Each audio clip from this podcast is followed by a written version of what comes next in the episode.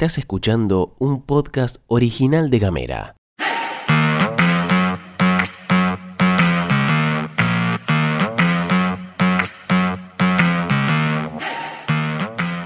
Hoy es jueves 11 de mayo y tengo varias cosas para contarte. Te doy los buenos días y la bienvenida a la pastilla de Gamera. En casa, En Ushuaia. en camino, En Tolwyn. en tu celu, En Río Grande. en 7 En minutos. toda la Argentina. Estas son las noticias para arrancar la jornada.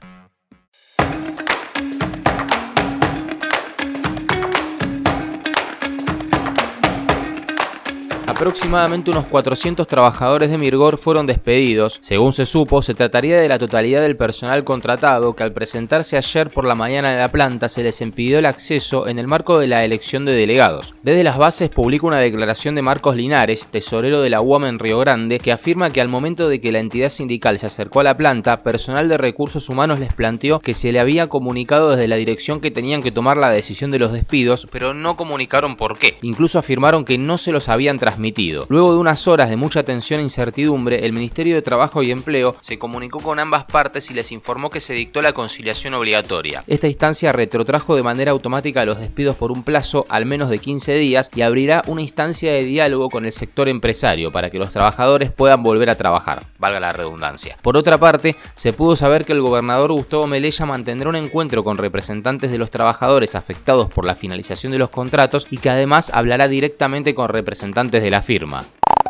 Y ya que mencionamos a Melella, el gobernador encabezó el acto de cierre de campaña en Río Grande y pidió a sus seguidores redoblar todos los esfuerzos para lograr su reelección en primera vuelta. Según cuenta Crítica Sur, Melella declaró en el acto que hace cuatro años cerrábamos la campaña y decíamos que teníamos un sueño porque en ese momento nos enfrentábamos a lo peor de la política, pero teníamos corazón y compromiso y eso se vio cuando triunfamos en primera vuelta. Muchas preguntas para hacer acá verdaderamente. ¿Qué es lo peor de la política para Melella? ¿Bertone y Arcando? Este último hoy trabajando en Tolwyn con Harrington, aliado de Melella. ¿Qué es lo peor de la política para Melella? ¿El PJ que hoy comparte frente con Forja? ¿O quizás Furlan, Miriam Martínez o Freites, entonces integrantes de la lista del PJ, la legislatura, y que hoy forman parte de la lista de Forja impulsada por Melella? ¿Serán todos ellos lo peor de la política o solamente la persona de Rosana Bertón es lo peor de la política? Quizás entonces la política es mucho más simple de lo que uno piensa, ¿no? Volviendo al acto, con la idea entonces de seguir construyendo con lo mejor de la política, Melella pidió a la militancia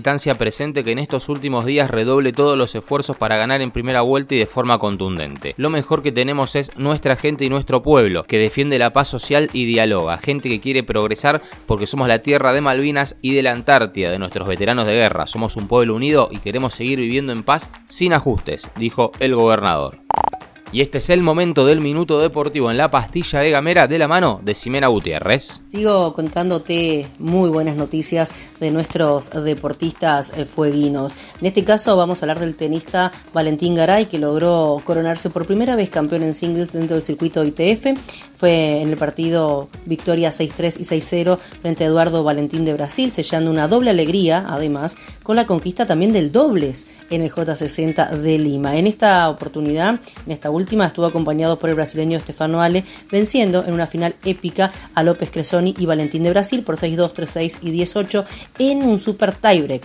No se quedó todo ahí porque después en el singles también se sacó la espina y pudo obtener su primer título allí en Perú.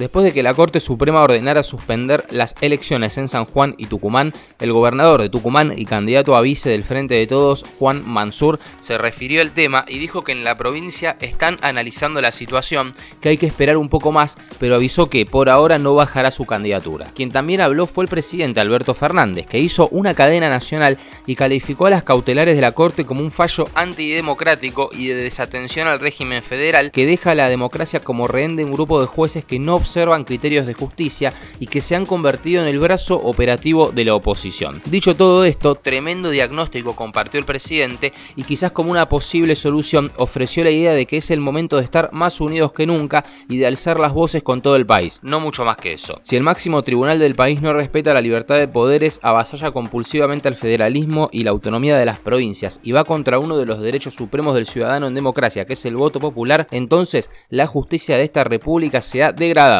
dijo el presidente de la Argentina sin anunciar ninguna medida. Vamos con dos cortitas y pegaditas de la economía, porque el INDEC informó que los salarios subieron 10,1% en marzo y este fue el alza más alta en 8 años, y superando obviamente a la inflación, que fue del 7,7% en ese periodo. En ese mes, en marzo, el índice de salarios se ubicó en el 102,4% interanual.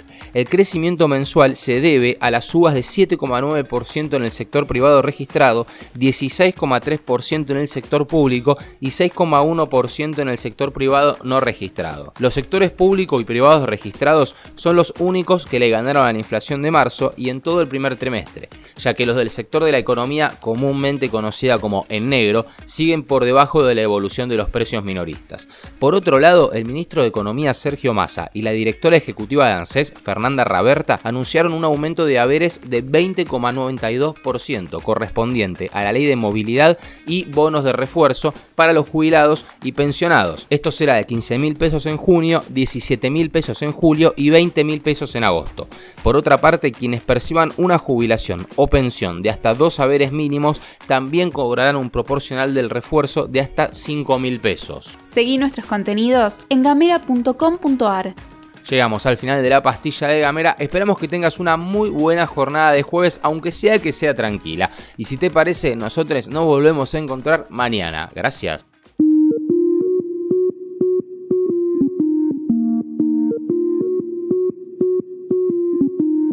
Estás escuchando un podcast original de Gamera.